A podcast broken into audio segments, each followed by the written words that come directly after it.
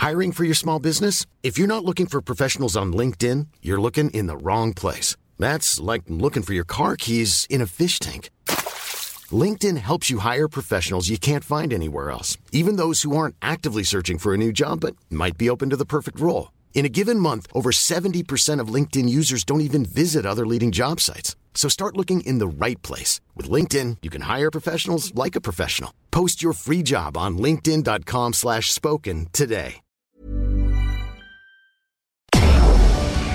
Tarde a tarde, lo que necesitas saber de forma ligera, con un tono accesible.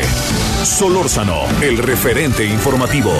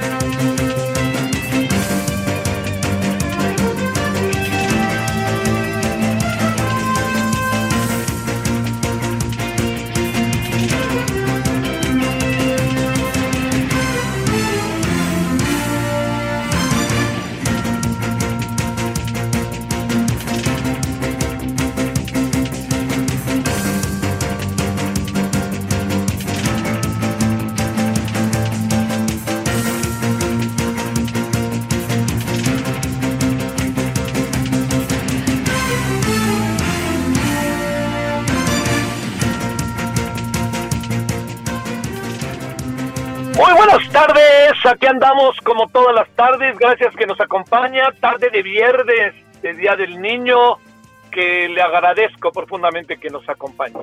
Este, yo siempre he pensado, si usted me permite decirlo en primera persona, que, que pocas cosas definen, por lo menos para un adulto, la mirada de los niños en cuanto a la función paternal y maternal que es eh, esa canción bellísima de Juan Manuel Serrat que se llama Esos locos bajitos, ¿no? Porque acaba diciendo cómo va viendo uno crecer, ¿no? Materialmente crecer a los hijos y cómo uno se ve en los propios hijos.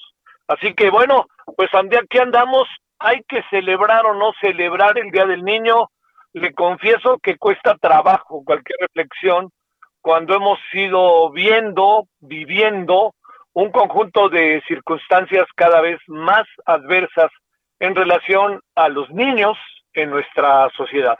Eh, no podemos perder de vista que los niños, esos locos bajitos, hoy algunos de ellos son abusados, otros de ellos los ponen a trabajar, otros de otros eh, de ellos los eh, los avientan así como se lo digo materialmente a la prostitución, otros son utilizados y bueno, pues ese es el terreno en el que ellos eh, muchos de ellos crecen y cuando vivimos en sociedad como la nuestra tan bajo bajo condiciones tan adversas en lo económico, en lo social, este, con la falta clarísima, ¿no? De políticas públicas de pasadas administraciones, lo que incluye a la presente, ¿no? Que este, me, llamó la atención, pues ni siquiera hay referencia sobre ello. Y bueno, sirven estos días también, si usted me lo permite, para no perder de vista la relevancia que tiene eh, hablar de los niños y que diferentes organizaciones sociales de esas ONGs que no gustan, pero que qué haríamos sin ellas, acaben haciendo estudios, investigaciones, y eso nos permita tener una idea lo más eh, acabada posible del estado de las cosas. Yo creo que en eso hemos pasado mucho tiempo. Yo creo que, la verdad, yo no veo política pública, se lo digo después de tanto tiempo, que una cosa es que existan direcciones y que se hagan este, sin duda algún esfuerzos desde los gobiernos estatales, federal, el municipal, pero no son coordinados, son auténticamente esfuerzos que, que muchas veces son bien intencionados y otras veces es para cubrir el trámite. Así como se lo cuento, usted y yo lo sabemos, así de fácil.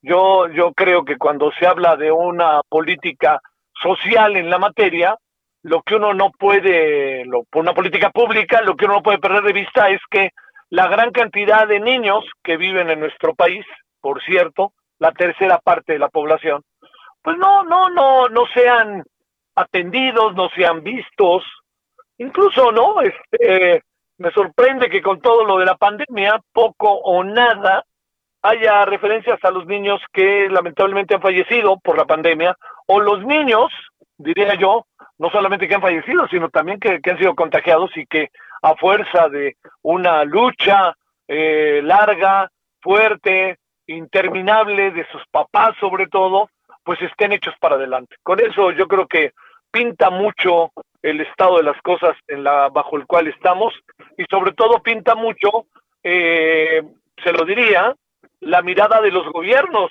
sobre el tema. Yo le, yo le apuesto, digamos, lo digo en términos metafóricos, yo le apuesto a que en buena medida lo que estamos viviendo hoy sería aún más catastrófico, difícil, bueno, sería todavía mucho más complicado si no existieran organizaciones sociales que se dedicaran a esto. Y se lo digo al gobierno federal, ¿eh? si el gobierno federal no, no, no tuviera este asidero al cual menosprecia, fustiga, ataca, eso, imagínense bajo las condiciones en las que estaríamos. Yo creo que esto le pinta en buena medida cómo, cómo estamos. Así que esos eh, locos bajitos eh, que tanto nos alegran, que tanto nos dan vida, este, pues merecerían algo más que una referencia directa de por ser Día del Niño, acordémonos de ellos, ¿no? Yo diría que eso tendría que ir a, un lugar más allá de ello. Y la verdad que se lo digo directamente porque yo hubiera pensado eh, cuando inició eh, este gobierno, eh, que este gobierno, particularmente el presidente, tuviera, ahora sí que casi como una obsesión el tema de la infancia mexicana. Y no, no, no, no pasa por ahí. Estamos este, en un conjunto de situaciones cada vez más difíciles en las que vivimos, más de confrontación, y este, y ese tema por ahí no pasa. A lo que se suman condiciones externas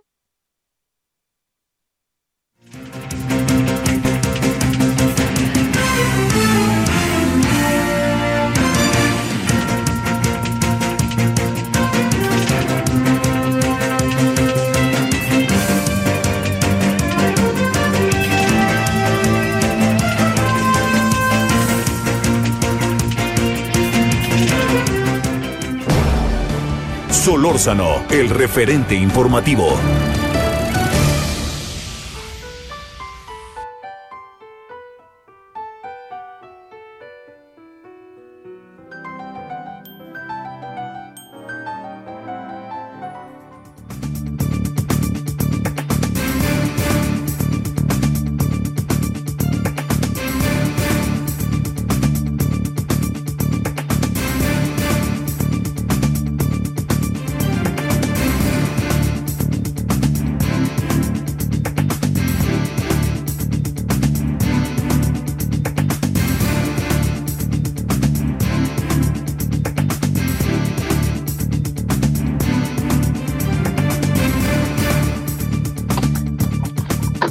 Bueno, aquí estamos de vuelta. Perdóneme, ha sido un día, le confieso, muy complicado para el tránsito. Eh, y este, bueno, ni quejarse en eso andamos y aquí vivimos, pero entonces por eso una parte la tuve que hacer aquí desde el estacionamiento del propio Heraldo, porque no me, no, no me daba tiempo de subir. Bueno, quisiera nada más concluir diciéndole que lo que sí sucede es que estamos bajo condiciones hoy en día muy de desamparo para la infancia, muy de desatención hacia la infancia, con políticas públicas muy magras y también decir que si algo nos puede ir sacando, nos ha ido sacando de todo esto, pues son las organizaciones internacionales, las organizaciones nacionales, Oiga, y usted y yo lo sabemos. ¿Qué tal si agregamos a los madres y padres de familia, que son los que echan el resto por auténticamente por sus hijos? Bueno, ese es hoy el tema, pues diría que central. Este, viene mañana, fíjese lo que son las cosas, ¿no? Viene mañana el Día del Maestro, el Día del Trabajo, el Día del Maestro es el 15 de mayo. Va a ser muy interesante lo que pase, porque de cualquier manera va a haber grupos que van a desfilar, ¿no? Yo le diría, ¿recuerda usted aquellos días en que los desfiles del primero de mayo eran qué parafernalia? El primer trabajador del país y volteaban a ver al presidente, llámese como se llame, ¿eh? López Mateos, Ruiz Cortines, Salinas de Gortari. Ya después se dieron cuenta que esa parafernalia no ayudaba mucho y los propios trabajadores indignados acababan haciendo pues su propio desfile sin necesidad del oficialismo encabezado por las corporaciones como CTM, como la CROC. Bueno, la CROC tenía un lado, debo decirlo, muy, yo me atrevo a decir que sumamente interesante, pero bueno, con la CTM y todos los sindicatos afiliados, eso era para echar a andar auténticamente cualquier cosa que, que usted pudiera ver. Bueno, eso es mañana, pero hay otro tema del cual vamos a dar cuenta al ratito. Ese sigue siendo el tema de los, eh, de los institutos autónomos. Mire, en eso me quisiera yo, si no le importa, detener tantito nada más, porque creo que ha generado una controversia muy interesante. Yo, yo no estoy tan en desacuerdo que el presidente plantee que quiere eh, hacer algo con ellos, ¿no? El problema es que con el presidente, cuando quiere hacer algo con ellos, no, no, no, no, no dice quiero hacer algo con ellos y vamos a discutirlo. Quiero hacer algo con ellos y yo les voy a decir qué quiero hacer y si les parece bien y si no también. Pero en sentido estricto, yo diría que más allá del lugar común de que todo es perfectible, etcétera, etcétera, yo creo que sí hay una parte en donde tendríamos que pensar qué hacemos precisamente con este, nuestros órganos, institutos autónomos. Entonces, bajo esa óptica, ese es un punto positivo. La clave es, de nuevo, estas formas de arrebatar, pegar en la mesa, este, señalar con poco razonamiento, irse encima directamente de quienes los componen estos organismos, estos institutos, y colocar a la sociedad en un toma y daca en el cual yo sí se lo digo, creo que nadie gana. Yo por lo pronto, este, lo dudo, pero espero que haya un debate, pero también creo que Claro que puede pasar muchas cosas. El, peso y el poder del presidente está a la vista de todos. Pero lo que puede pasar es que nos metamos en una larga, larga, larga discusión, debates, amparos, demandas, etcétera, etcétera. Bueno, eso lo estaremos discutiendo. Hay muchos temas de este viernes. Está, creo que hay muchas eh, cosas que valdrá la pena seguir a lo largo de, del día. Y si a usted le parece, pues bueno, vamos iniciando, ¿no? Entonces, eh, Vamos, si le parece, cuando son ahora las 16 con 12 en la hora del centro, en este Día del Niño. Entonces, bueno, vamos y vamos empezando. Solórzano, el referente informativo.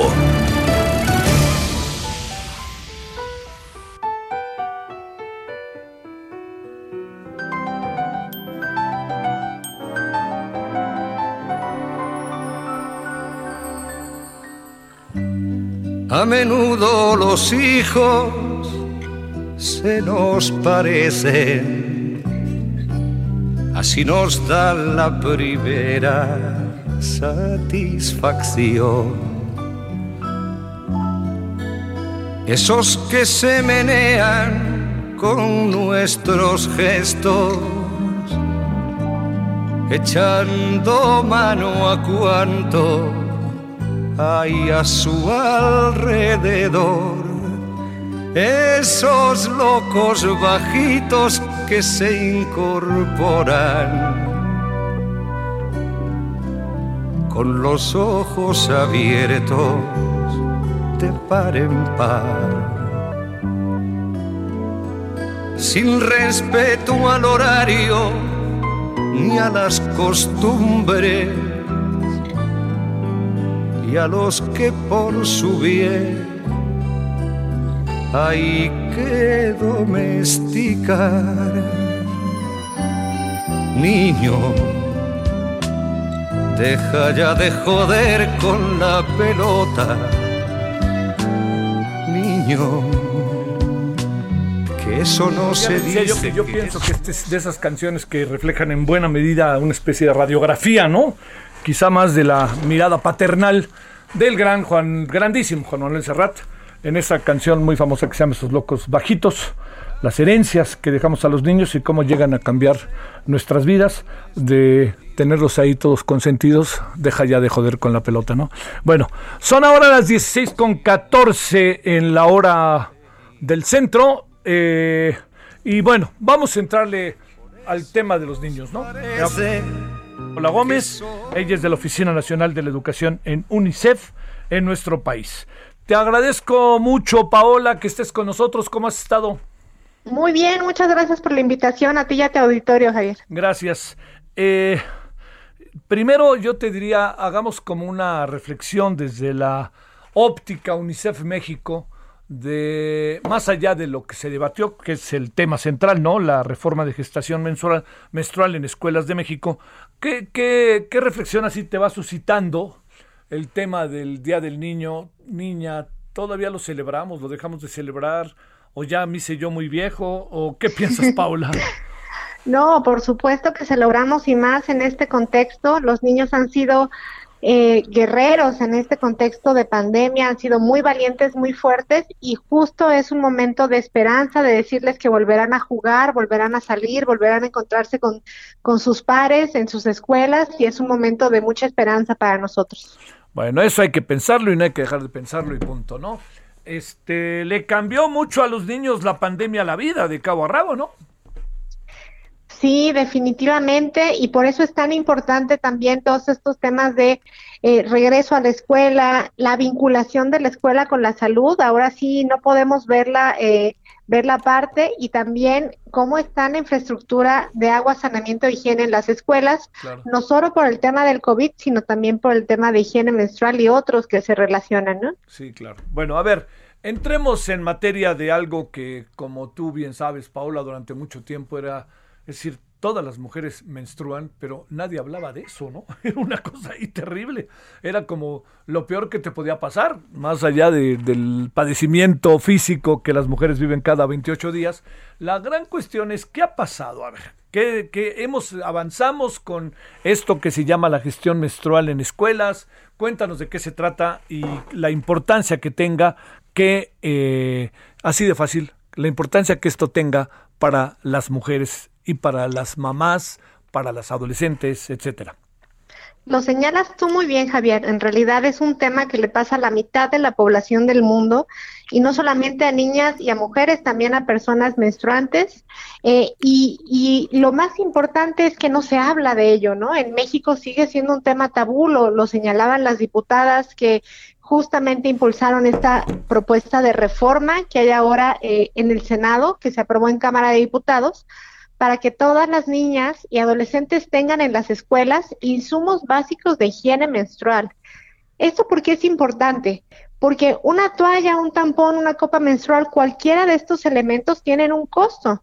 Y las niñas y las familias que no pueden adquirirlo, pues se ven privadas de eso que es un derecho a la salud, un derecho a una vida, eh, eh, pues eh, libre de violencia, porque también hay muchos temas eh, que se relacionan ahí con, con el tema del tabú y, no hablar de la menstruación, y también con el derecho a la educación. Muchas niñas en México, casi 43% de las niñas en México han señalado que han faltado a la escuela porque no tienen estos insumos, porque no se sienten cómodas en la escuela, porque no hay agua en sus escuelas. Entonces, es importantísimo, no es un tema de privilegios, es un derecho y qué bueno que México está avanzando en esto.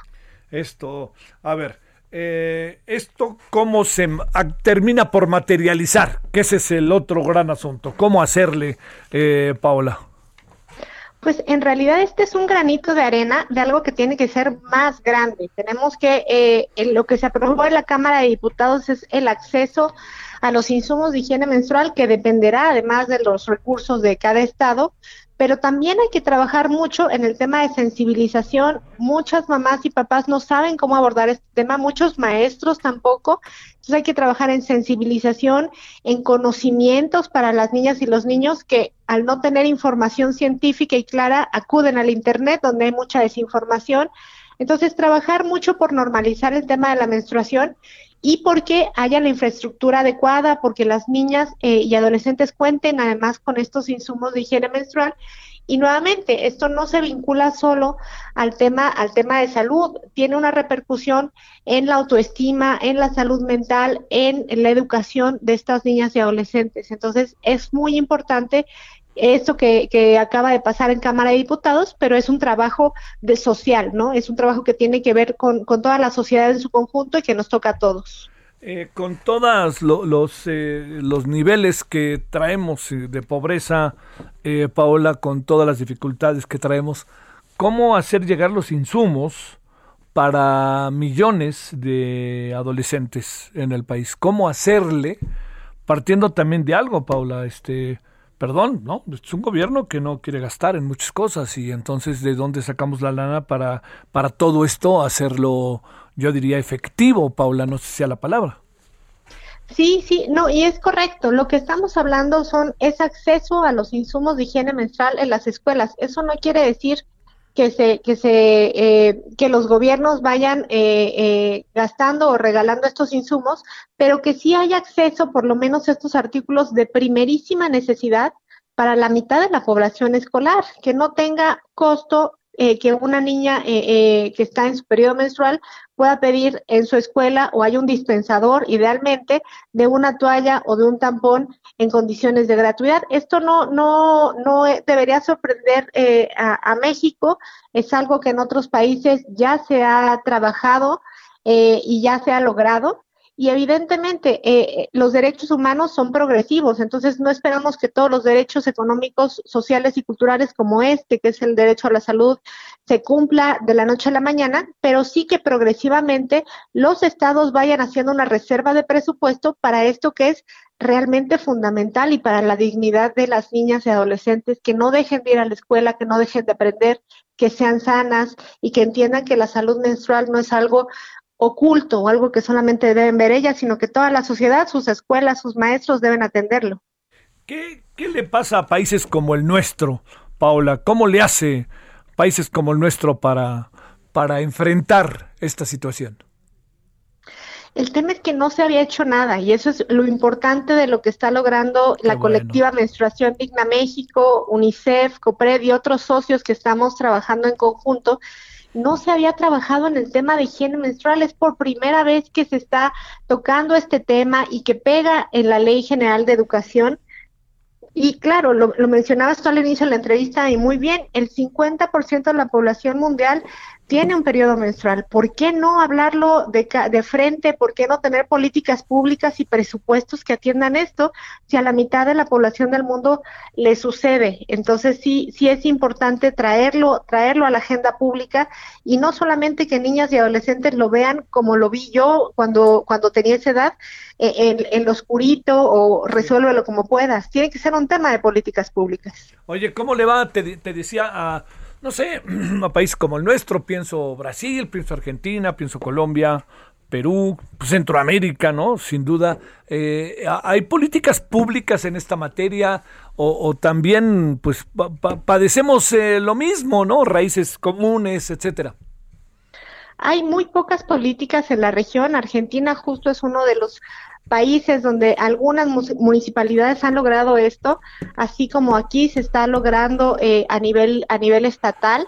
Eh, sin embargo, a nivel nacional, México ahorita está poniendo en la región un, un, un punto sin precedentes en, en, América Latina, donde ya países europeos van más avanzados. Entonces, sí, claro, si hacemos política comparada, con los países de la región. México y Argentina son los que están más avanzados en esta materia, pero eso no quiere decir no. que eh, los demás se queden, se queden eh, rezagados. Deberían ir también trabajando en progresivo como lo estamos haciendo nosotros. Y tampoco quiere decir que nosotros llegamos al final del camino, ¿verdad, Paula? Exacto, exactamente. Paola Gómez, Oficina Nacional de Educación en UNESCO, oficial de la Nacional de la eh, Oficina de la UNESCO en México. Muchas gracias, Paola. Muchas gracias, Javier, y a la orden con, con, cualquier información sobre higiene menstrual en la página de UNICEF México, ahí encuentran nuestros manuales y nuestros materiales. Eso me parece muy bien. Gracias, Paula, de nuevo. Un abrazo, hasta luego. Para ti, gracias, Paula, buen fin de semana. Bueno, vámonos a la pausa. Eh, hoy, hoy, Hoy hay varios asuntos de la noche. Ahorita le cuento que vamos a hablar en la noche. Eh, fíjese, le, decía del tema del desfile del primero de mayo. Eh, la verdad, déjeme nomás recordar, porque me tocó cubrirlo y en algunas cosas desfilar. ¿Sabe que era sensacional cómo los contingentes de los sindicatos ganaban lugares? El contingente de ferrocarrileros era un espectáculo, se lo digo, ¿no? llevaban con el ruido de los trenes, etcétera, era un espectáculo. Bueno, pausa. Que las agujas. El referente informativo regresa luego de una pausa.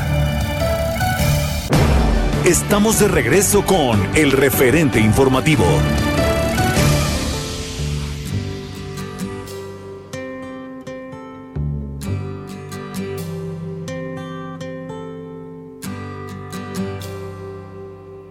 It's not time to make a change. Just relax, take it easy. You're still young, that's your fault. There's so much you have to know. Find a girl, settle down. If you want, you can marry. Look at me. I am old, but I'm happy. I was once like you are now, and I know that it's not easy to be calm when you found something going on. But take your time, think a lot. Why think of everything you've got? For you will still be here tomorrow, but your dreams may not.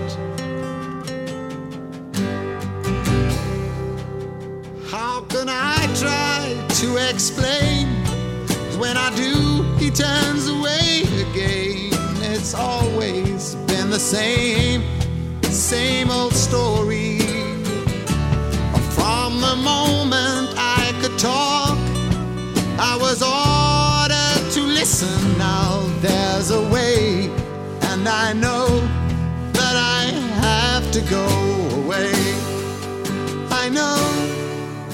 Have to go.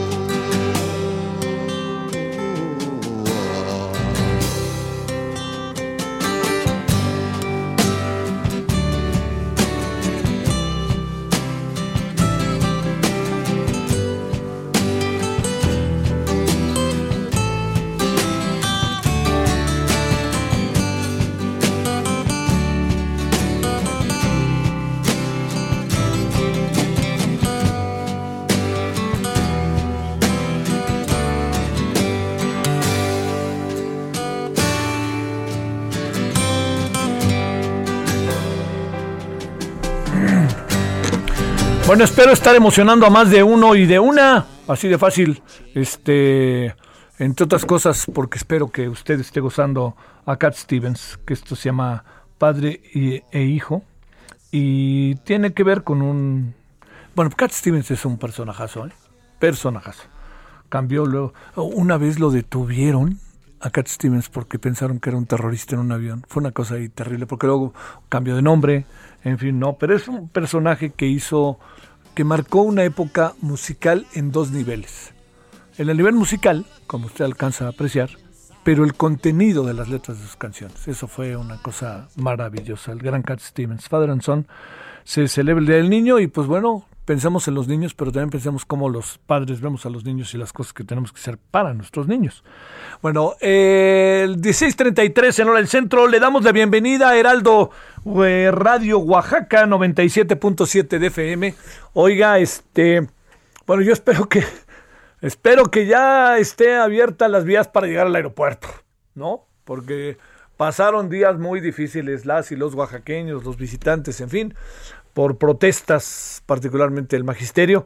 Bueno, espero que se hayan resuelto. Este, muchas de ellas tienen que ver con largas historias, ¿eh? con historias largas de pasado, de años y años. No crea que de repente de la noche a la mañana, ¡pum! apareció algo, ¿eh? Nada de eso.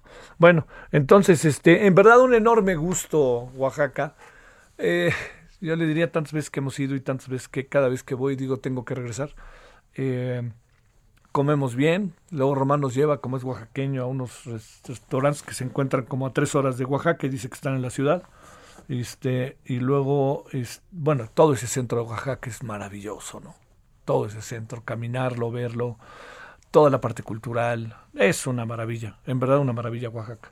Bueno, este, gracias que nos reciben allá, 97.7 de FM Radio Oaxaca. Bueno, continuamos.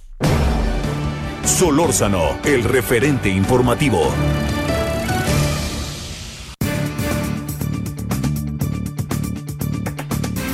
Reflexionemos sobre lo que está pasando en Guerrero, en donde todo apunta. Más bien eso va a ser, pero bueno, seamos este, puntuales con la información. Todo apunta que va a ser la hija, el, el, gran currículum que tiene político la hija de Félix Salgado Macedonio para que sea Félix el poder tras el trono y la señora, con el debido respeto, pues le dé las gracias a su papá el primer día y luego, no sé, a lo mejor no va a ser que se declare enferma, ¿no? O que diga que no puede y entonces el papá lo sustituye, va a saber. Pero ya se vio que querían el voy derecho y no me quito. Si no era uno, era el otro, poco por todo, están moviéndose en lo que incluía la presidencia. El presidente mismo dijo no les va a gustar a quien van a designar, pero casi no les va a gustar, pero me vale. Bueno, Nicolás Loza Otero, doctor en Ciencias Sociales por el Colegio de México, eh, profesor investigador de tiempo completo allá en la Facultad Latinoamericana de Ciencias Sociales en Flaxo. Nicolás, ¿cómo has estado? Gracias que tomas la llamada. Buenas tardes. Eh, muy bien, Javier. Muchas gracias a ti. Buenas tardes. Echemos a andar la reflexión sobre lo que está pasando y lo que se presume puede pasar en el estado de Guerrero, si te parece, Nicolás. Adelante. Claro que sí. Mira, eh, me gustaría destacar que este asunto tiene varias dimensiones. O sea, eh, que hay que tomar en cuenta, no quisiera dar una opinión solamente en términos de blanco-negro, sino precisamente que hagamos como un repaso de todas esas acciones. La primera que me gustaría señalar es la que tiene que ver con la simulación política.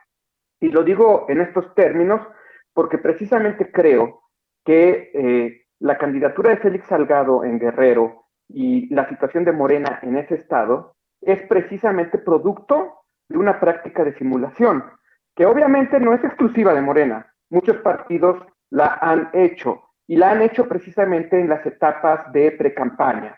Ha habido eh, partidos que, por ejemplo, tienen precandidato único que emite publicidad que debería formalmente ser exclusivamente para eh, militantes y simpatizantes, pero que en realidad está dirigida a todo público.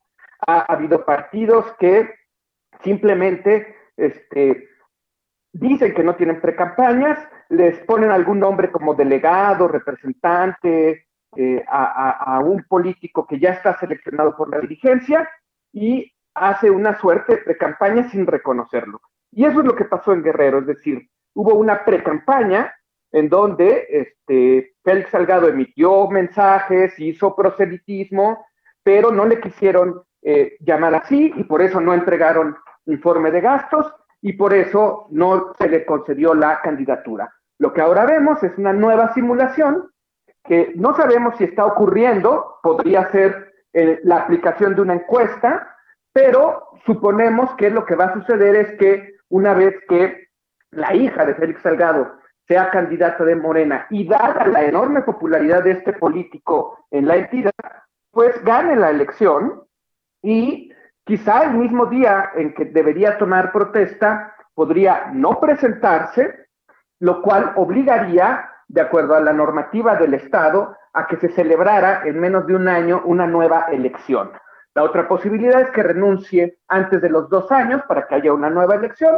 Y la otra posibilidad, que me parecería todavía más escandalosa, es que no renuncie y que simplemente haya eh, un poder tras el mando formal que sea el del padre.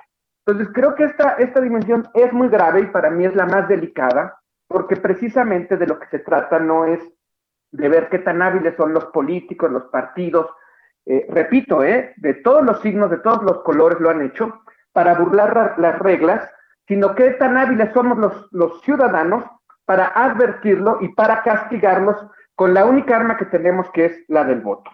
Otra dimensión que también me gustaría señalar es la que podríamos eh, llamarle la de las dinastías políticas. Es decir, no creo que a la hija de Salgado debamos, debamos descalificarla simplemente por ser hija de Salgado.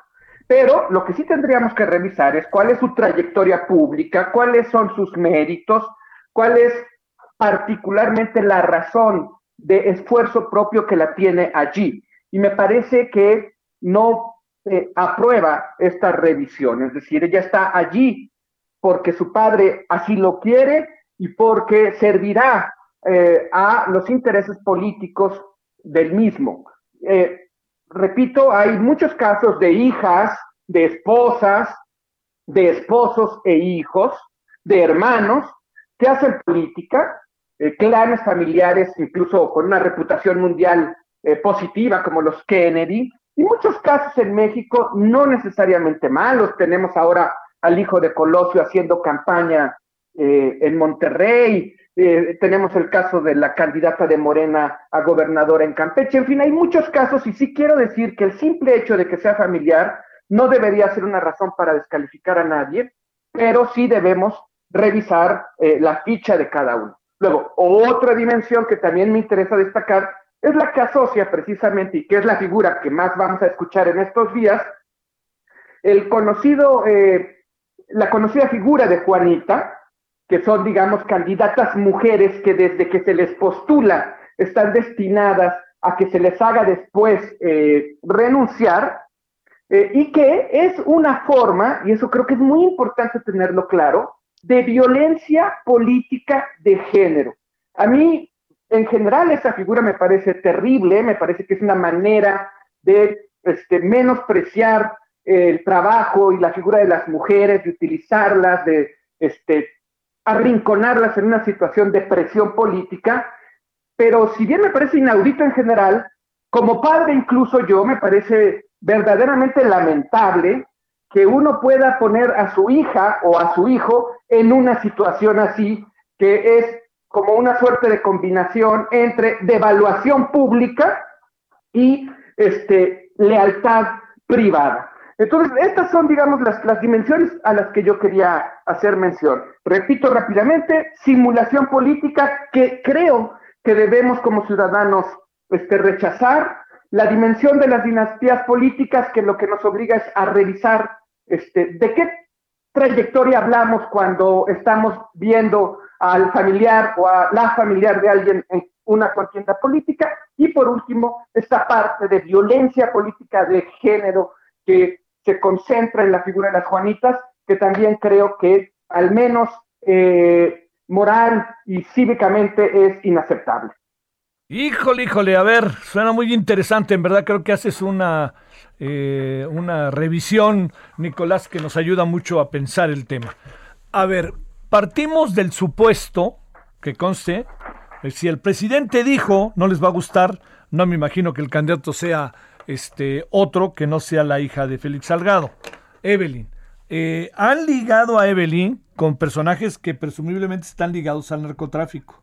Y segundo, te pregunto, Nicolás, ¿puede darse el caso de que a los tres meses, cuatro meses que Evelyn esté gobernando, deje el cargo y se lo ceda a su papá?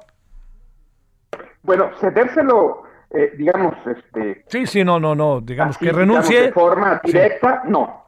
Pero puede renunciar efectivamente por una, aludiendo a una causa grave. Quiero aclarar que incluso puede hacerlo desde el primer día, o sea, puede no presentarse a tomar protesta. Y eso entonces obliga, dada las disposiciones en el Estado de Guerrero, a que se celebre una elección extraordinaria en menos de un año. Eso ya lo había anunciado eh, eh, Félix Salgado en un mitin, como una posible salida. Eh, que, entre otras cosas, pues este, exhibe, digamos, que es una estrategia que tienen en mente.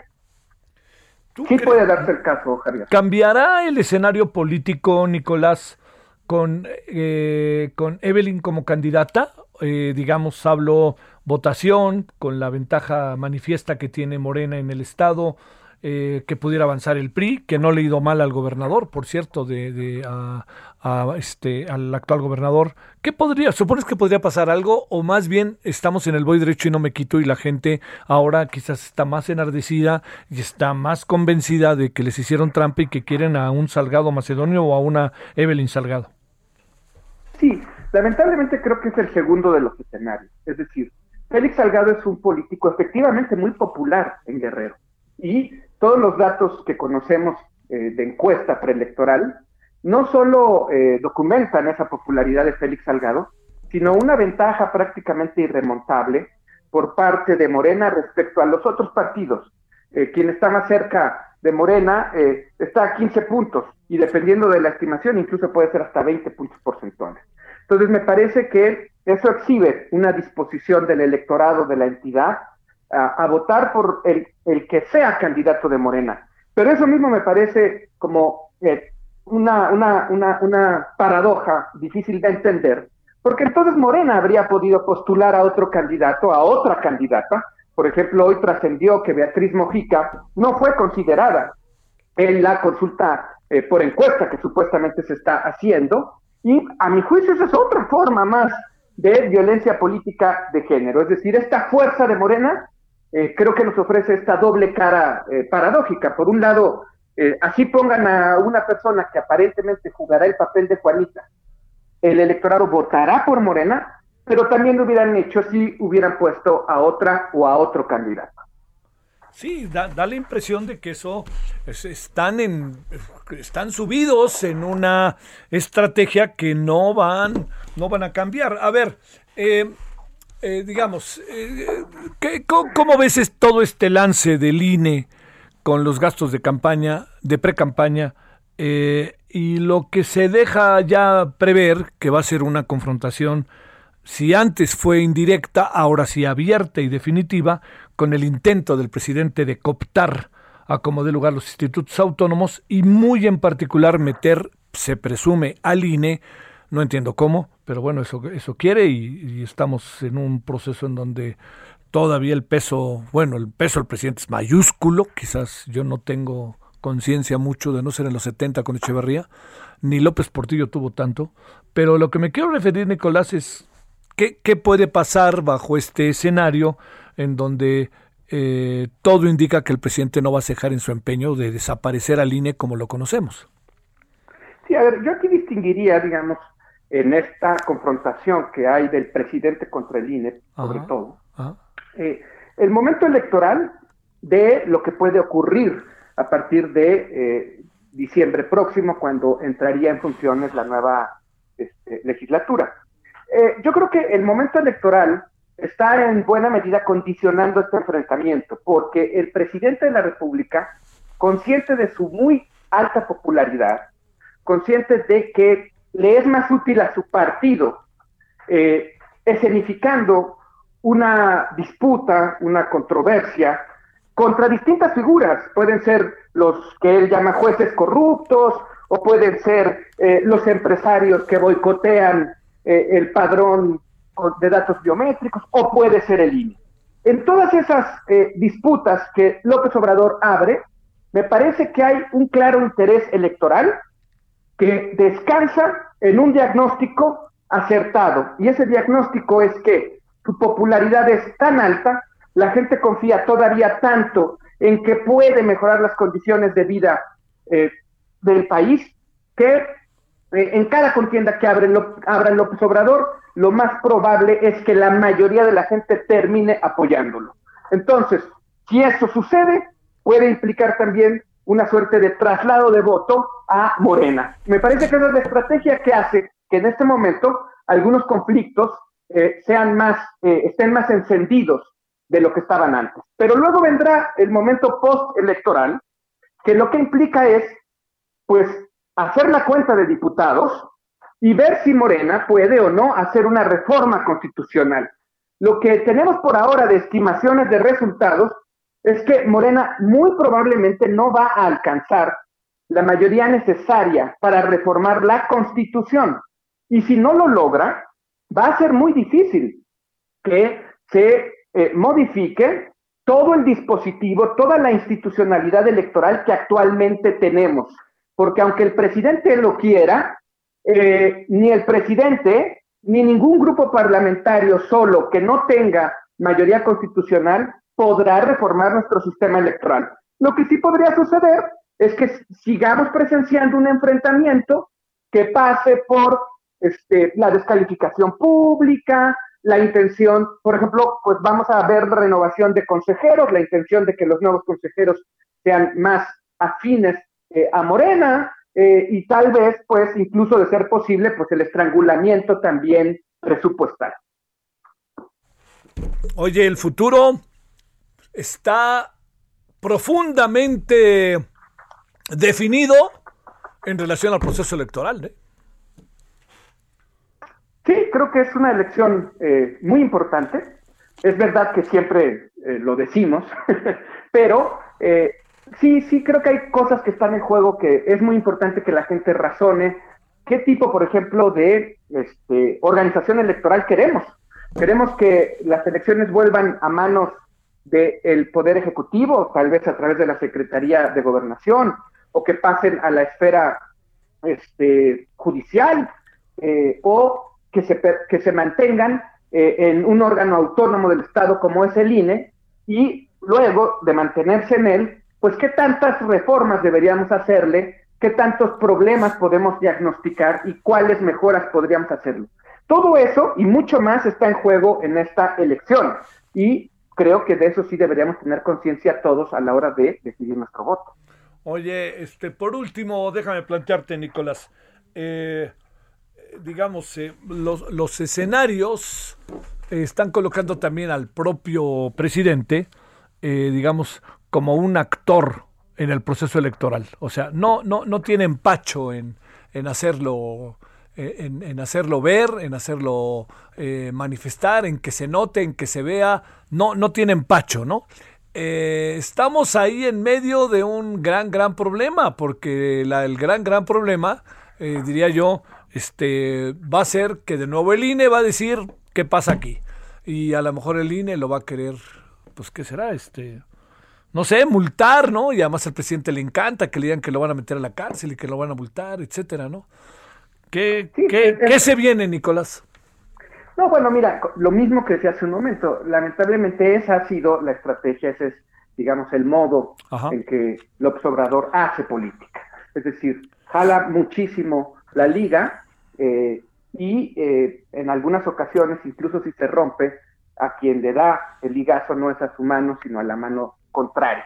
Y me parece que sobre eso es que está jugando. Es decir, él va a seguir haciendo declaraciones, va a seguir este, eh, entrometiéndose, al menos eh, discursivamente, en el proceso electoral, y la autoridad administrativa eh, tiene eh, pues la obligación de este, aplicar la ley, que eso es lo que pasó. O sea, digamos, las condiciones tan estrictas de sanción a los precandidatos que no in- eh, informan sus gastos de precampaña, que eso es lo que le pasó a Félix Salgado, Sí. son hijas del reclamo que precisamente López Obrador hizo después de la elección de 2012 para que la fiscalización fuera en tiempo real y las sanciones fueran este, inmediatas y fuertes.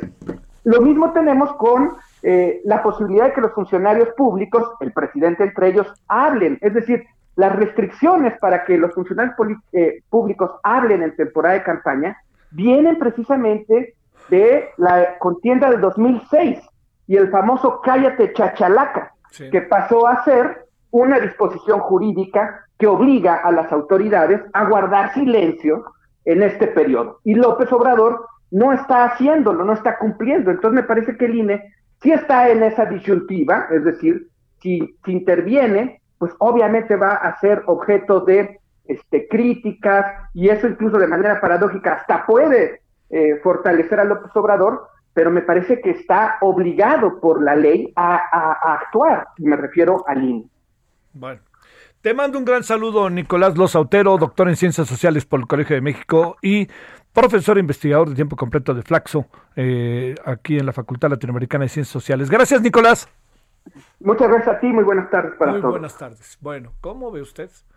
Este, bueno, pues, hay, hay como una, diría yo, hay ahí como un eh, terreno que de repente acaba, no sé si la palabra sea, pues a lo mejor sí es incomodar, ¿no? En donde si algo quiere el, el, el, presidente es llevar efecto todo un proceso de transformación, ¿no?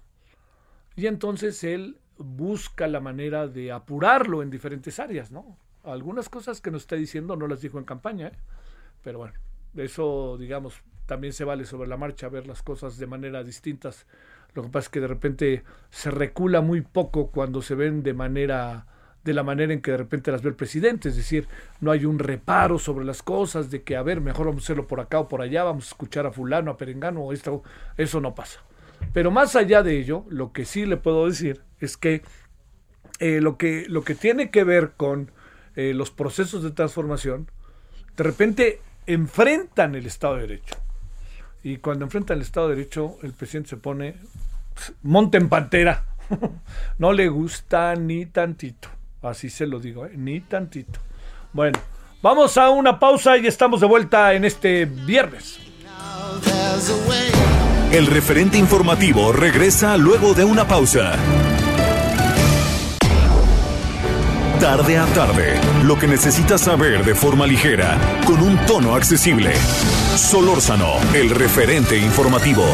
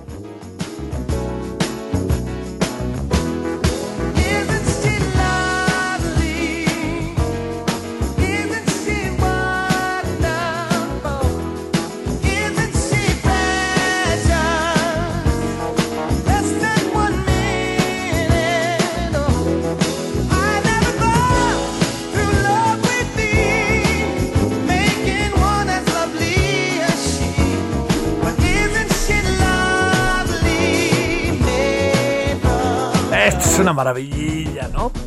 Es antes que nada el maestrísimo Stevie Wonder. Isn't She Lovely, no es ella adorable. Es eh, una canción que hoy, 30 de abril, recordamos. ¿Por qué? El Día del Niño. Es una canción que le dedicó su hija Aisha, el nacimiento de su hijo, de su hija, rectificó, y Luis acreedor de dos premios Grammy. Y bueno, la, la obra de Stevie Wonder es maravillosa, ¿eh? Tiene cosas por ahí algunas son muy poperas y luego dicen, ah, que... no hombre, tiene cosas ahí por ahí maravillosas, este Stevie Wonder. Canciones de amor, canciones de su mirada del mundo. Y esta que es quizás de las más emblemáticas, pues por todo el sentido que hay detrás de ella, ¿no? Y que pues, es un hombre ciego, ¿no? Que eso es algo todavía que, que lo coloca como en una situación más de atención de las, del mundo, de la sociedad, de, y con la música tan maravillosa que hace, ¿no? Bueno, 17.5, el señor Stevie Wonder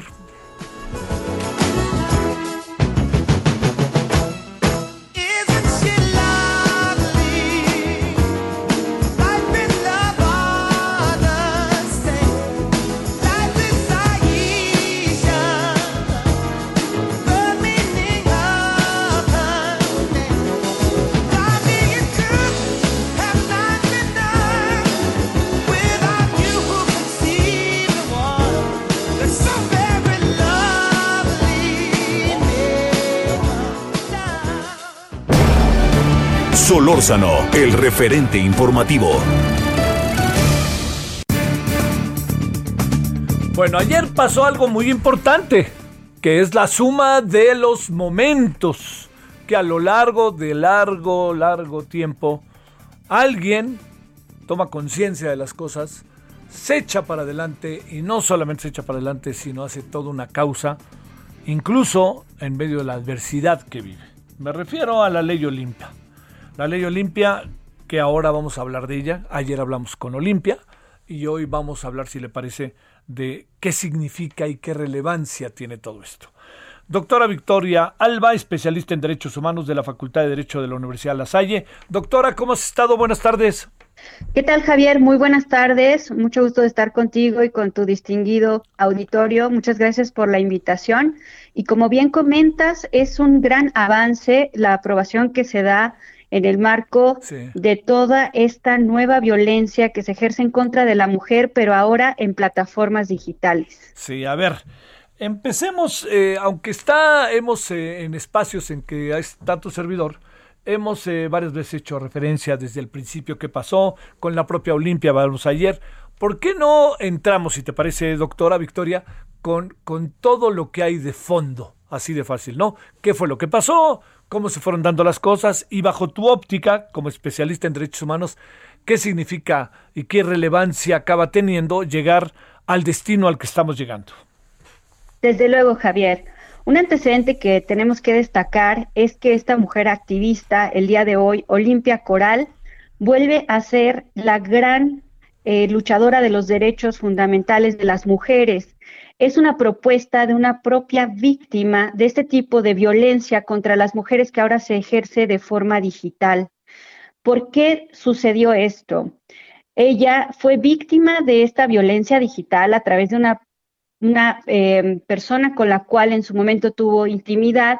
Sin embargo, sin su consentimiento, esta persona dio difusión masiva de imágenes que fueron tomadas en la intimidad que en su momento estas dos personas consintieron entre sí. El día de hoy tenemos una gran celebración ya que esta conducta se vuelve la comisión de un delito y puede llegar a alcanzar, Javier, hasta seis años de cárcel a aquellas personas que sin tener el consentimiento puedan difundir imágenes de la intimidad o la sexualidad con la cual en algún momento compartieron con una mujer o con una persona. Digamos, eh, hay un, eh, este, hay una, eh, una em, disposición de una pareja a grabarse, filmarse mientras tienen relaciones sexuales, ¿no? El, asunto, el asunto es lo que pasa después, ¿no? Exactamente. En, el, en la libre expresión de la personalidad, todas las parejas tienen acuerdos y convenios a los cuales pueden alcanzar para disfrutar de esta parte de su sexualidad. Sin embargo, ese consentimiento no alcanza las veces legales para difundirlo fuera de ese espacio íntimo que está reservado para cada una de las personas y que lo puede ejercer de la forma en la que así lo decida. Este es el punto de partida. A ver, déjame plantearte, eh, ¿qué dice, qué, qué, en qué terreno entramos ahora con la ley? Tomando en cuenta que digamos, hay también, no sé si los, las redes tienen alguna responsabilidad porque deberían de no permitir que se difunda esto. ¿Qué, cómo, cómo, ¿Cómo resolvemos el entuerto, Victoria? Así es, Javier. Es decir, las personas bajo el marco de su libre expresión pueden disfrutar de esos momentos de intimidad, de sexualidad, como las personas así lo acuerden. Es decir, es un momento que se comparte en la esfera más íntima de la persona y así reflejan su deseo en ese momento, Javier. Sin embargo, esto no les autoriza a que este momento de intimidad que se acuerda o se conviene en su momento se pueda transmitir o difundir a otras personas en otro momento. Es decir, esto es una decisión que se toma a través de la libre expresión de la sexualidad que cada persona puede acordar en ese momento y en ese tiempo. Pero no basta que este acuerdo que se celebra dentro de la esfera jurídica se pueda transferir a terceras personas o que pueda ser reproducido o transmitido a través de las tecnologías de la información y la comunicación para que pueda ser visto de forma pública esto sigue siendo parte de la esfera íntima de ese momento que las personas convienen y acuerdan. Sí, sí, sí, sí. Oye, a ver, este, Victoria, la, la, la, ley, la conocida ley Olimpia, nos resuelve en buena medida el entuerto, quedó a deber, ¿qué alcanzas a apreciar? Mira, Javier, en recientes meses, la legislación española acaba de emitir y poner a disposición de la ciudadanía la Carta de Derechos Digitales. Es decir, este reconocimiento que la Constitución española y los demás tratados y las cartas en materia de derechos humanos confieren a las personas. Esta asistencia jurídica se basa en la dignidad que cada uno de nosotros tenemos por el simple hecho de ser personas. Sin embargo, lo traslada a la revolución industrial que estamos viviendo, la cuarta revolución industrial, que se basa en las tecnologías de la información y la comunicación. Es decir, este reconocimiento jurídico que se va a hacer con base en estas tecnologías. Es decir, la persona va a seguir teniendo ese principio de unicidad, es decir, únicamente va a haber una persona con esas características. Sin embargo, el derecho también tiene que reconocer que las tecnologías se transforman y por lo tanto la ley también tiene que hacerlo, Javier. Tenemos que alcanzar ese reconocimiento también en plataformas digitales, en la gran carretera de la información y así reconocer y respetar que todas las libertades, las garantías, las prerrogativas, los derechos fundamentales que ya están establecidos en nuestra Carta Magna también tienen que hacer este salto cuántico hacia lo digital. Sí, que ese es el asunto. A ver, eh, digamos, eh, como sea, eh, te diría, este es un asunto que nos coloca en una posición muy favorable, ¿no? Respecto al tema, como país. Desde luego, desde luego que sí, Javier. Es el inicio, es el reconocimiento que me dices, ¿qué nos hace falta? Pues nos hace falta establecer una educación digital, Javier, una protección para los menores de edad que utilizan plataformas y que utilizan el Internet para casi cualquier actividad, una, una educación para las personas de la tercera edad para evadir esta brecha digital no es lo mismo hablar de un niño que nació cuando ya teníamos toda esta tecnología que hablar de un adulto mayor que jamás llegó a tener en sus manos una telefonía celular con capacidad de información que hace 50 años no tenía ni siquiera el análisis o el estudio más avanzado sobre la Tierra. Sí, esto es Esto es un, un, asunto en que sí se da un giro. A ver, la otra parte que tiene que ver con, la, con el proceso educativo, ¿no? Con el proceso, eh, a ver, vamos a colocar variables. Proceso educativo, eh, una cultura que se crea entre nosotros, eh, las mujeres que se empoderen, los hombres que entendamos que, que hay, hay límites para las cosas y dependen de un consenso, una convención de dos personas. A ver, sobre esto reflexionemos, Victoria. Mira, Javier, lo que necesitamos es educación. No obstante que tenemos este avance y este reconocimiento en el marco normativo, ¿cómo podemos exigir un derecho que no conocemos, Javier? Sí. ¿Cómo podemos respetar un derecho que no sabemos que tenemos o tenemos el alcance de dañar la esfera jurídica de una persona. Necesitamos educación en materia digital. Tenemos que saber que la unicidad, es decir, solo existe una persona en el entorno físico y no obstante que podamos construir 25 perfiles en redes sociales, el responsable de esa cuenta sigue siendo una persona física. De igual forma, las vituperaciones, las faltas de respeto, las faltas a la dignidad de las personas que se realizan en plataformas digitales, Javier, recaen en la vida de una persona de carne y hueso y en su esfera jurídica y en su esfera familiar. Hemos tenido casos documentados en México lamentables de víctimas de violencia digital que no han entendido o no han tenido acceso al apoyo psicológico o legal suficiente para poder superarlo y por el contrario han decidido tomar una decisión definitiva que es terminar con su propia vida. Híjole, oye, además todo lo que pasó tan terrible, ¿no? Que pasó limpia, que incluso platicando con ella, este, pues le, pensó hasta suicidarse, ¿no? Es algo recurrente, Javier. Realmente eh, podemos ver que en este caso la lucha social, la lucha en la defensa de los derechos de la mujer alcanza una un final último en una materialización de una legislación, pero por cada caso Olimpia, Javier, hay miles de casos en México en los que los finales son realmente trágicos, en los que encontramos padres de familia desesperados porque no encuentran la forma de asistir y de hacerles entender a sus hijos que esto que está sucediendo en plataformas digitales se puede superar se debe de superar, pero también las autoridades tienen que intervenir porque los daños que se le generan a través de esta violencia digital a las personas son permanentes, Javier, y los persiguen por muchos años. Sí, no, no, no hay, no, tarde que temprano salen, pero también fíjate que el gran asunto, Victoria, es lo que esto puede significar en estos procesos de toma de conciencia colectiva, ¿no? que yo creo que eso es este el gran avance, es digamos es el, momento como para darnos cuenta que las posibilidades de defendernos, de defenderse las mujeres, de estar conscientes de lo que hacen y de y de también ver con quién andan, ¿no? No lo digo en un tono este peyorativo, ¿no? sino también ver hasta dónde llegan sus propias dinámicas personales, ¿no? Así es, Javier. Se tiene que ser consciente de las decisiones que se toman en esa esfera de intimidad, pero también necesitamos fortalecer la educación de la sociedad mexicana.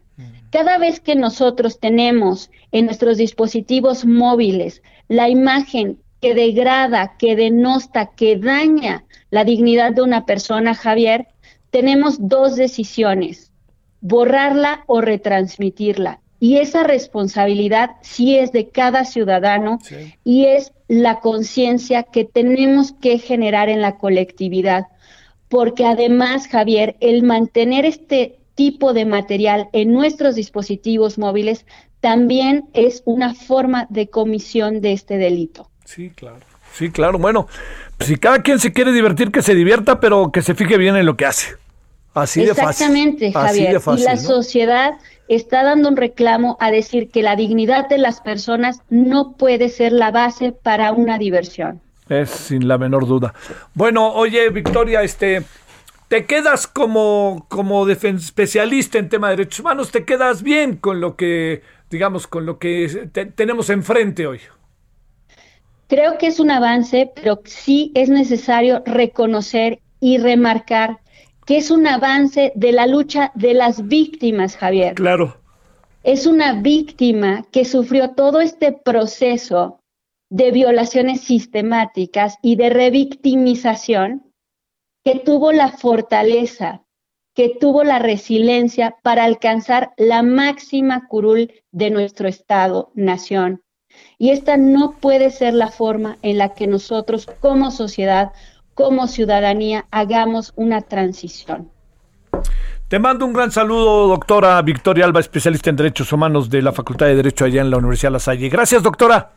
Saludos, Javier, y muchas gracias a tu auditorio. gracias a ti, en verdad, gracias, gracias, doctora. Bueno, yo creo que este es un asunto, ayer lo tratamos con la propia Olimpia, ¿eh? que fue muy interesante todo lo que nos dijo, toda la visión de las cosas. Estaba además muy afónica de todo lo que gritaron afuera de la, del recinto legislativo para, para, este, pues para empujar, para echar para adelante la, toda la propuesta. Entonces, pongamos, este, pongamos en algún sentido, si se me permite, buena cara, ¿no? Pasó algo importante en beneficio de todos y sobre todo en contra de aquellos que se propasan en lo que tiene que ver con las decisiones que se toman en pareja y que luego se toman unilateralmente, ¿no? Bueno, o también grabar sin que ella esté enterada, ¿eh? Esa es otra. O grabar sin que él esté enterado cuando están teniendo relaciones sexuales. Que eso es un asunto pues de consenso, de convenio, de concertación de dos personas, ¿no? Bueno, hombres, hombres, mujeres, mujeres, lo que usted quiera. 17 con 20 en la hora del centro. Solórzano, el referente informativo.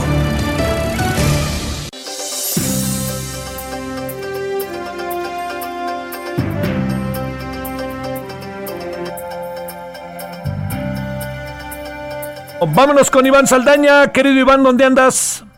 ¿Qué tal, Javier, amigos del auditorio? Buenas tardes. En la Cámara de Diputados, donde pues se está llevando en estos momentos eh, el juicio de desafuero del gobernador de Tamaulipas, Francisco Javier García Cabeza de Vaca, tal como le solicitó a la Cámara de Diputados la Fiscalía General de la República desde el 23 de febrero pasado. El día de hoy se está llevando ya eh, esta discusión. Están a unos minutos de votar, Javier. Están pasando las últimas participaciones de diputados eh, y pues bueno, en unos momentos más estaremos conociendo el resultado de esta en cuanto se lleve la votación. Llevan poco más de seis horas veinte minutos discutiendo eh, eh, pues este tema. Primero se escuchó a las partes, es decir, al abogado, de, porque no se presentó el propio gobernador, estaba citado, usó su derecho a no presentarse en la Cámara de Diputados y pues envió a su, en su lugar al abogado es Alonso Aguilar Cincer y pues también se presentó la Fiscalía General, eh, algunos agentes de la Fiscalía General de la República, que es la parte acusatoria. Eh, entre nada más rápidamente entre las acusaciones, eh, la Fiscalía pues acusó que eh, el gobernador ha amasado una fortuna de 951 millones de pesos eh, mediante eh, obteniendo empresas, restaurantes, galerías de arte, residencias, ranchos, lo que pues sobre por supuesto rechazó el abogado Alonso Aguilar Sincer, quien de manera virtual se conectó a esta sesión y pues dijo que eh, no se ha cometido ningún delito por parte de su cliente, tampoco tiene las casas, departamentos, bienes, millones que le señalan. Y nada más eh, también aclararle que este juicio de desafuero fue a raíz de que eh, esta semana pasada la, la sección eh, instructora dictaminó eh, un eh, eh, bueno emitió un dictamen en el cual vio procedente el desafuero del gobernador solamente por uno de los tres delitos que inicialmente le lo acu- bueno acusó la fiscalía general que es defraudación fiscal equiparada. Es decir Javier en este momento procedió el juicio y se va a votar porque el gobernador no pagó alrededor de 6.5 millones de pesos en impuestos en 2019 porque eh, declaró haber recibido, obtenido eh, ingresos por 6 millones de pesos alrededor durante todo 2019 cuando recibió en realidad, dice la fiscalía, eh, casi 43 millones. La diferencia de eso tenía que haber declarado. Eh, pues estamos a la espera, un álgido debate, Javier, entre morenistas, eh, eh, petistas y, y del PES que defienden este dictamen y por supuesto en contra toda la oposición. El PAN porque dice que pues es una embestida desde Palacio Nacional y se violaron procesos en el dictamen. Y el y las otras bancadas porque se violaron únicamente están no están defendiendo al gobernador pero sí dicen que no pues no se siguieron pues los modos Javier Auditorio. Bueno pues como sea mi querido Iván eh, este es un asunto que tiene que pasar por el Congreso de Tamaulipas también no Sí, inmediatamente en cuanto lo aprueben se enviará, decía Pablo Gómez eh, en una entrevista por la mañana que no este que, solamente es mero trámite, eh, pero pues están las dos está esa controversia de cuál va a ser el papel del Congreso. Y nada más decir también que eh, hoy por la noche, bueno, el jueves este jueves al filo de la medianoche, el pleno de la Cámara de Diputados aprobó un acuerdo en el que los grupos parlamentarios también se comprometieron a solicitar a la Comisión Permanente del Congreso abrir un periodo extraordinario de sesiones para discutir los tres juicios de desafuero pendientes, entre ellos el juicio contra el diputado Saúl Huerta Corona, acusado de violación y abuso sexual. Sale. Saludos, Iván. Buenas tardes. Buenas tardes a todos. Pausa.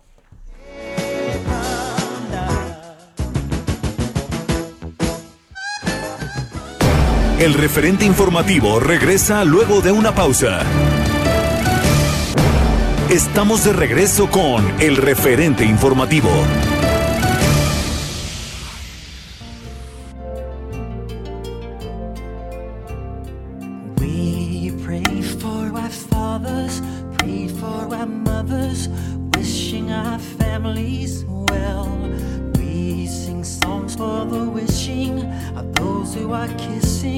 But not for the missing. So this one's for all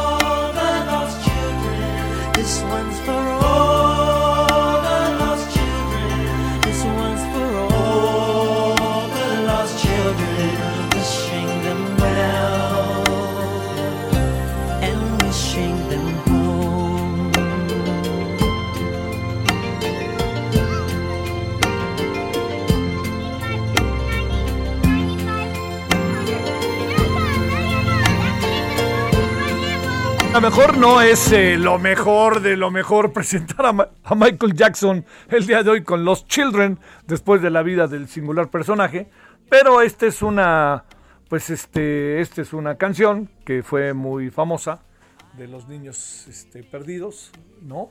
Así que bueno, mejor ahí dejémoslo para tampoco, ¿no? Ahí quitemos a Michael Jackson para tampoco, ¿no? Digo, hay temas, ¿no? Con Michael Jackson, pero este de los niños con todas las evidencias que hubo, mejor lo hacemos a un lado. Bueno, vámonos, Iván Saldaña, cuéntanos cómo estás.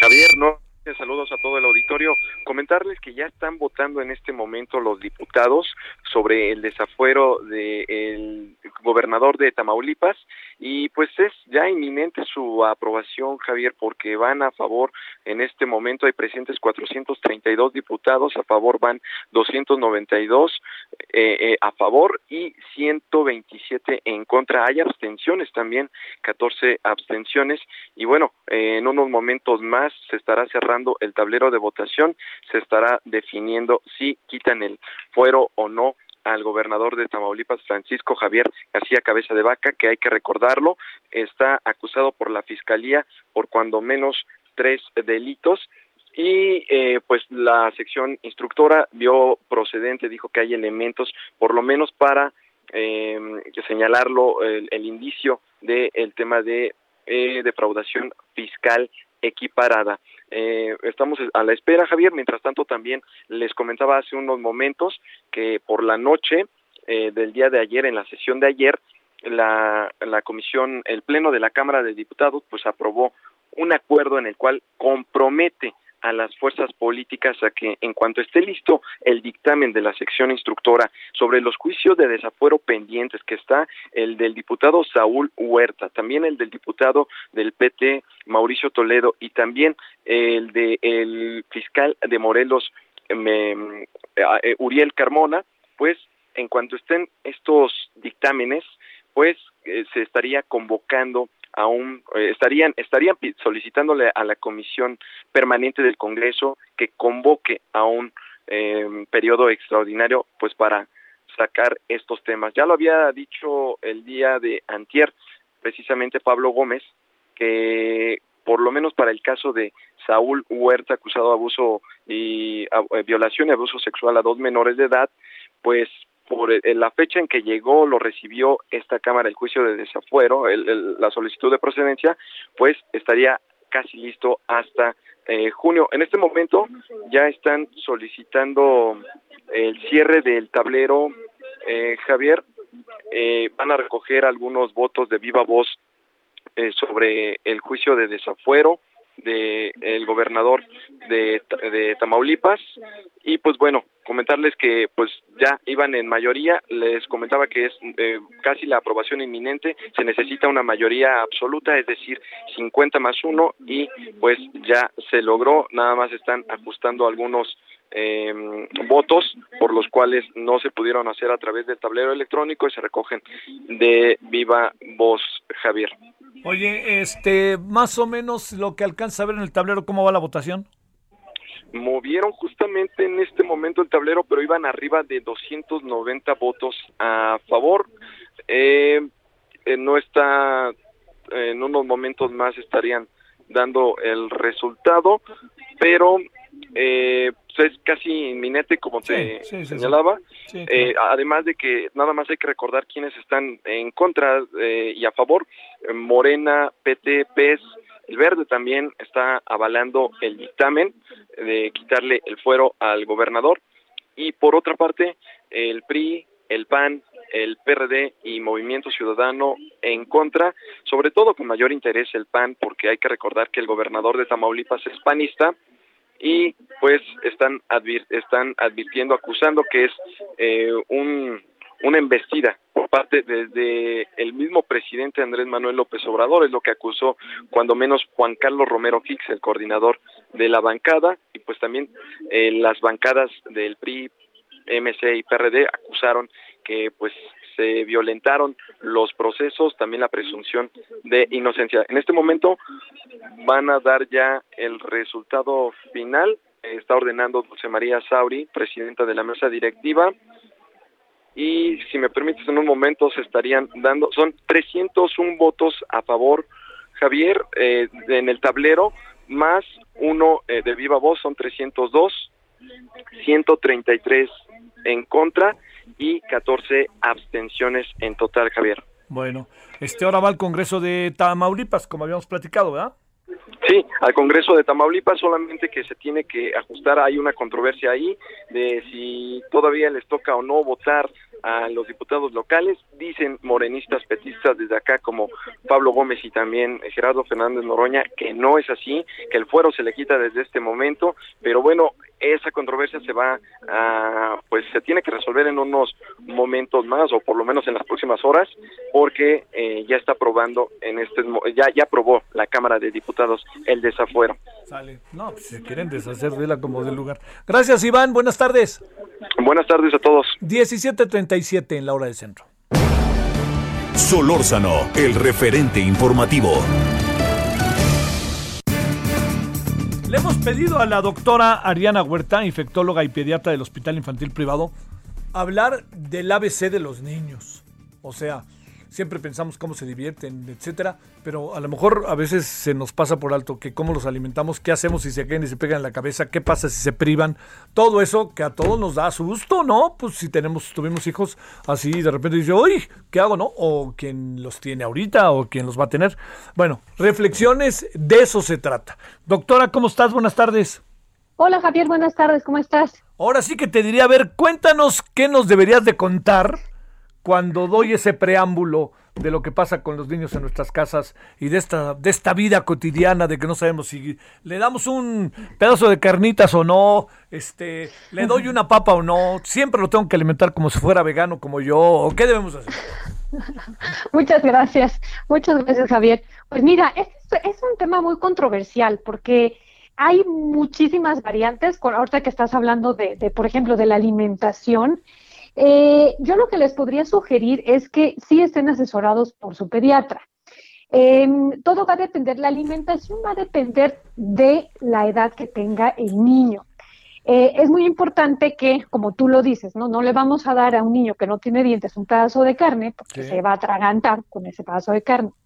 Ahora, es muy importante también, hay, hay varias, hay muchas, ahorita ya muchas corrientes, por ejemplo, si estamos hablando de un bebé, un bebé, vamos a, podemos eh, eh, empezar con la técnica que nosotros nos dieron, que es a través de papillas y todos los alimentos eh, de esta forma batidos o licuados o molidos en pequeños pedacitos, pero también ahora hay una corriente nueva que les ayuda a, sobre todo, la forma sensorial del desarrollo neurológico, que se llama Baby Led Weaving, y es a través de pequeños trozos de eh, em, verduras o de frutas que tengan formas y dejar que ellos los manipulen y coman lo que ellos quieran comer, ya que al momento de nosotros estarle dando una cucharada, otra cucharada y otra cucharada, estamos eh, no, digamos que eh, saciando al bebé, pero estamos dándole más de comer de lo que debería. Entonces, de esta forma, eh, el niño puede tomar lo que su cuerpo necesita sin que sea de una forma excesiva. Eh, ahora, de, de, de acuerdo a lo que antes se sabía, porque antes decían, es que un niño gordito es un niño sanito. Ya no, Javier, ya no, porque eh, eh, no, eso quiere decir, ahora lo hemos visto precisamente con, con COVID, ¿qué nos está enseñando? Que la obesidad, que la grasa es inflamación y que la inflamación es una eh, enfermedad crónica. Entonces, y que esta inflamación nos predispone a complicaciones y nos predispone a, eh, eh, finalmente a, a más riesgo de muerte. Entonces, eh, un niño eh, gordito no es un niño sanito, un niño tiene que estar dentro de las percentilas que nosotros como pediatras llevamos, eh, eh, precisamente hay que llevar al niño con regularidad al pediatra para que veamos cómo van en esas percentilas que son curvas de crecimiento dentro del promedio en cuanto a peso y talla. Esto es en cuanto a alimentación. Entonces, eh, es, es un tema súper amplio, no sé, no sé cómo podría yo dividirlo para seguir platicando Claro, contigo sí. acerca de alimentación. Oye, Ahora, y- sí, eh, sí. de- a ver, déjame plantearte, este, eh, de repente como que nos da mucho por eh, darles también, eh, empezarlos a meter en, en cosas que nosotros comemos. Este, a ver, de ahí, de ahí, ¿cómo lo ves? Eh? Pues mira, eh, el niño al año de edad debe de estar integrado a la dieta familiar, Sí, entonces al año. al año. Entonces, ajá, la dieta familiar, ahí es donde nosotros necesitamos seguir esta pirámide nutricional donde nuestra base de alimentación sea a base de vegetales, eh, sobre todo vegetales verdes, de, de- de- de verduras y luego de frutas, minerales, leguminosas. La proteína es un cuarto nada más y los carbohidratos es un cuartito pequeño que nos otorga, eh, nos, nos va a dar energía y nos va, eh, eh, principalmente nos aporta energía. Pero ¿qué pasa cuando esta pirámide la hacemos al revés y en lugar de comer muchas verduras y frutas, empezamos a comer muchas pastas, muchos carbohidratos, pan, eh, pan dulce, hot dogs, hamburguesas, tortas, etcétera? No vamos a tener una alimentación adecuada y al integrar al bebé de un año en nuestra dieta familiar, vamos a tener precisamente niños obesos mal nutridos. Oye, Y eso se va re- reflejado en las enfermedades de repetición. Oye, ¿y qué vamos a hacer ahí en esa perspectiva?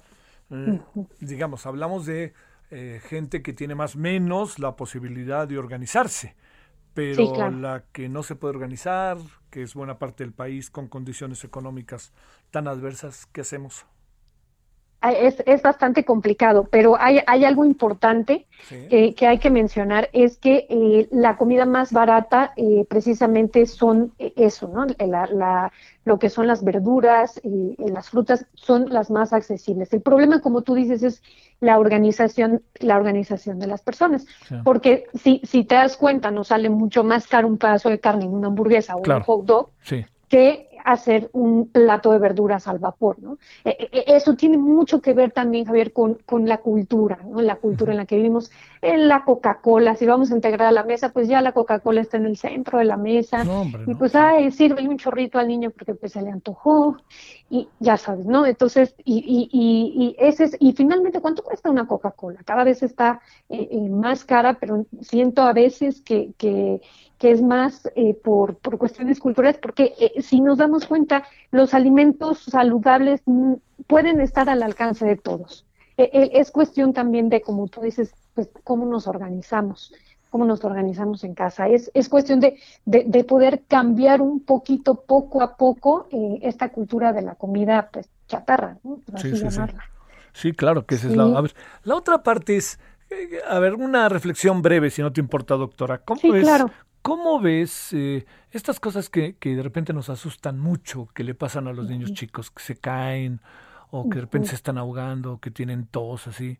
Digo, yo- yo fui, fui papá, ¿no? Este, entonces, por eso te lo digo, ¿no? Recuerda ahí qué sustos. ¿Y ahora qué hacemos? Y que lo aventaba uno al, al, al techo, ¿no? Para que volviera a, tomar, a ver, ¿no? A ver, ¿qué pasa?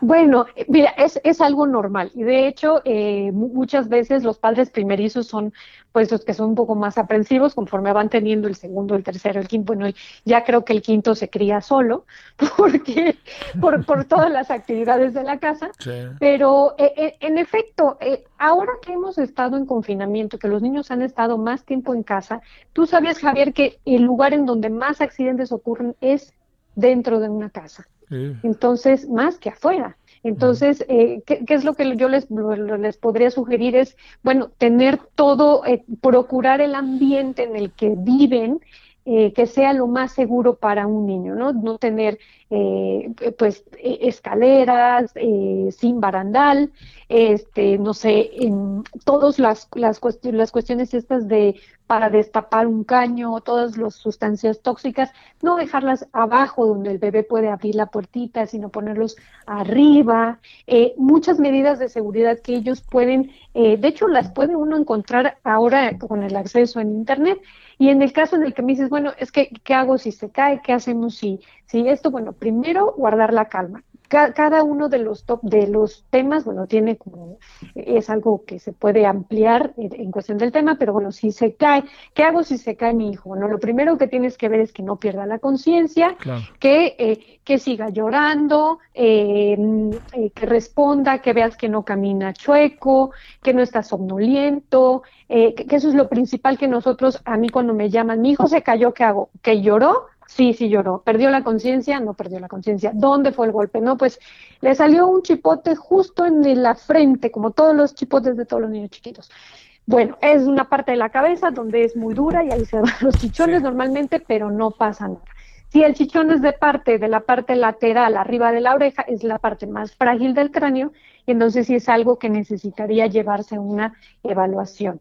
Yo creo que ahora que tenemos todos estos mecanismos de poder comunicarnos con una atención primaria, con, el pediatra, con el médico de- de confianza, pues sí les recomendaría siempre apoyarse de un profesional, porque muchas veces nos llegan los niños ya muy tarde, pues los papás eh, se confiaron o eh, en- le dieron el remedio casero o este bájate la botella del antibiótico que está ahí porque y lo digo yo como infectóloga porque no pues es que le dimos antibiótico oiga y por qué ay pues porque lo tenía ahí del niño de mi herma- del hermanito que le dieron y, y entonces ya este se, se lo di también. Entonces no automedicar a los niños. Si tienen la duda de por qué tiene tos muchas veces bueno se atragantó y está el niño tosiendo, si se, se estaba comiendo, brincó o estaba jugando, se empezó a reír y de ahí no deja de toser, seguramente es un cuerpo extraño en alguno de los bronquios. Entonces, eh, sí, sí tener, no alarmarse, pero sí tener un contacto, yo sí les podría aconsejar,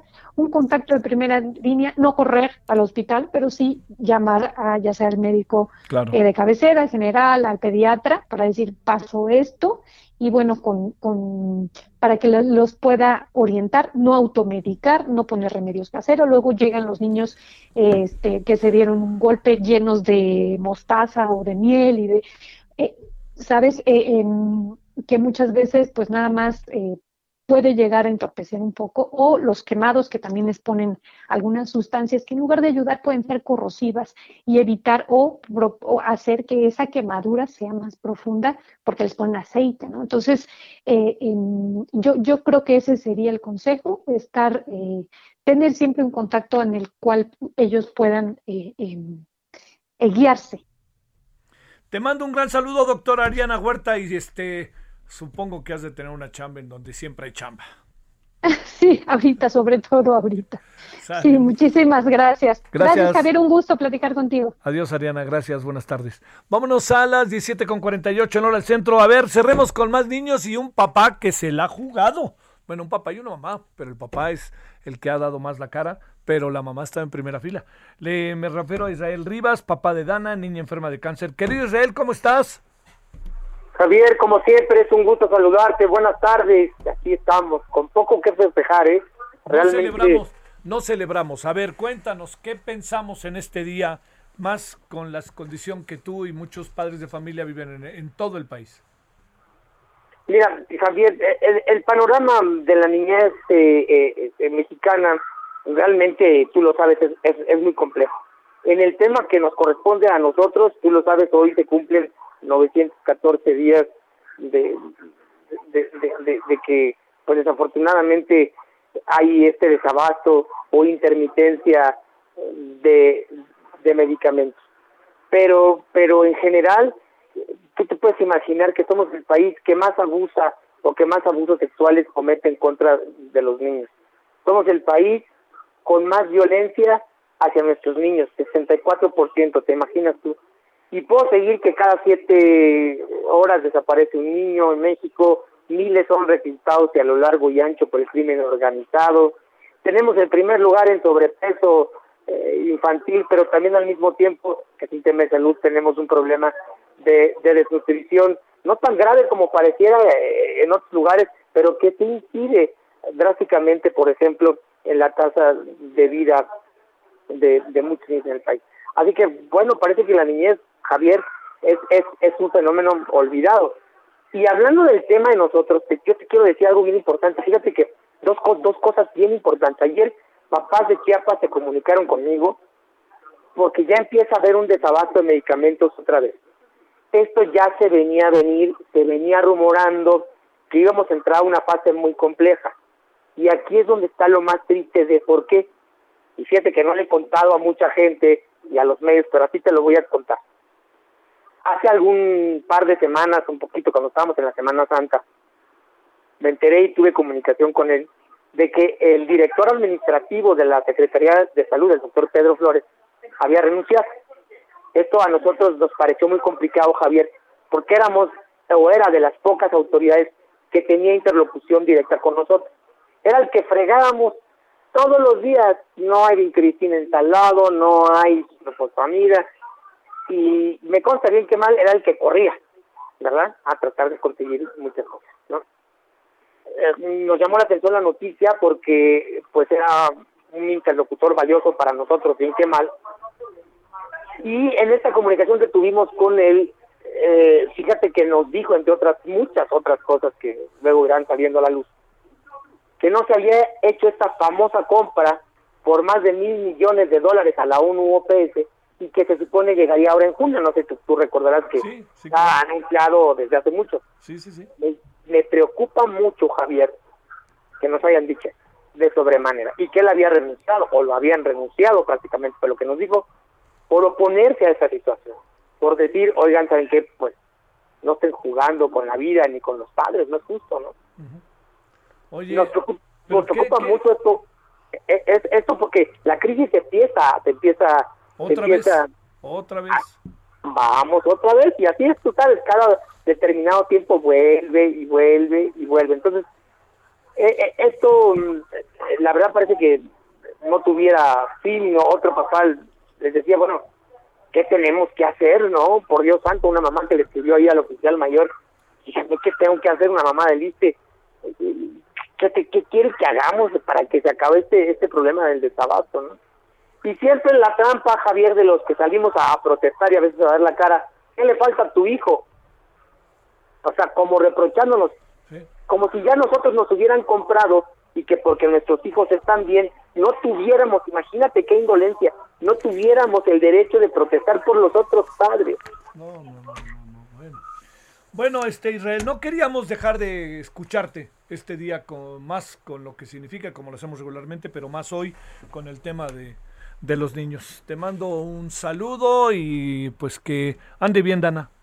Claro, sí, aquí anda conmigo y anda muy bien. Gracias, Javier, fuerte abrazo a ti al auditorio. Muchas Buenas gracias.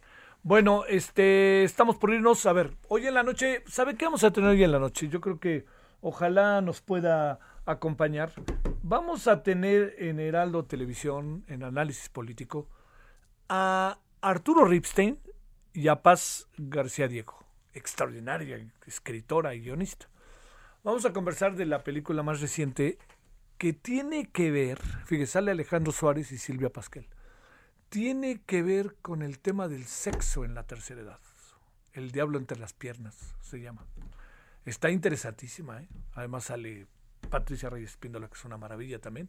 Bueno, vamos a hablar con ellos también del cine, de muchas cosas. Dos personajazazazazos. Y vamos a hablar de los institutos autónomos y vamos a hablar del tema de la ley Olimpia ahora en términos de un día después, cómo se ve, cómo lo ven, el tema Evelyn Salgado, casi segura candidata del gobierno de Guerrero, como bien nos dijo hoy Nicolás Loza del Flaxo, pues si tiene méritos adelante, pero no se le conocen méritos y bueno, ahí va, para ver si no al rato, a los tres meses renuncia para que su papá se encargue de ser el gobernador. Bueno, no les va a gustar, dijo López Obrador, la designación. Quiere decir que la designación vino del Palacio Nacional. ¿Cuál Morena? Bueno, pásela bien, oiga, todavía hay tarde. Al ratito, a las 21 horas en el centro en este viernes nos vemos. Que decidan por ellos que se equivocan. Hasta aquí, Solórzano, el referente informativo. Heraldo Radio.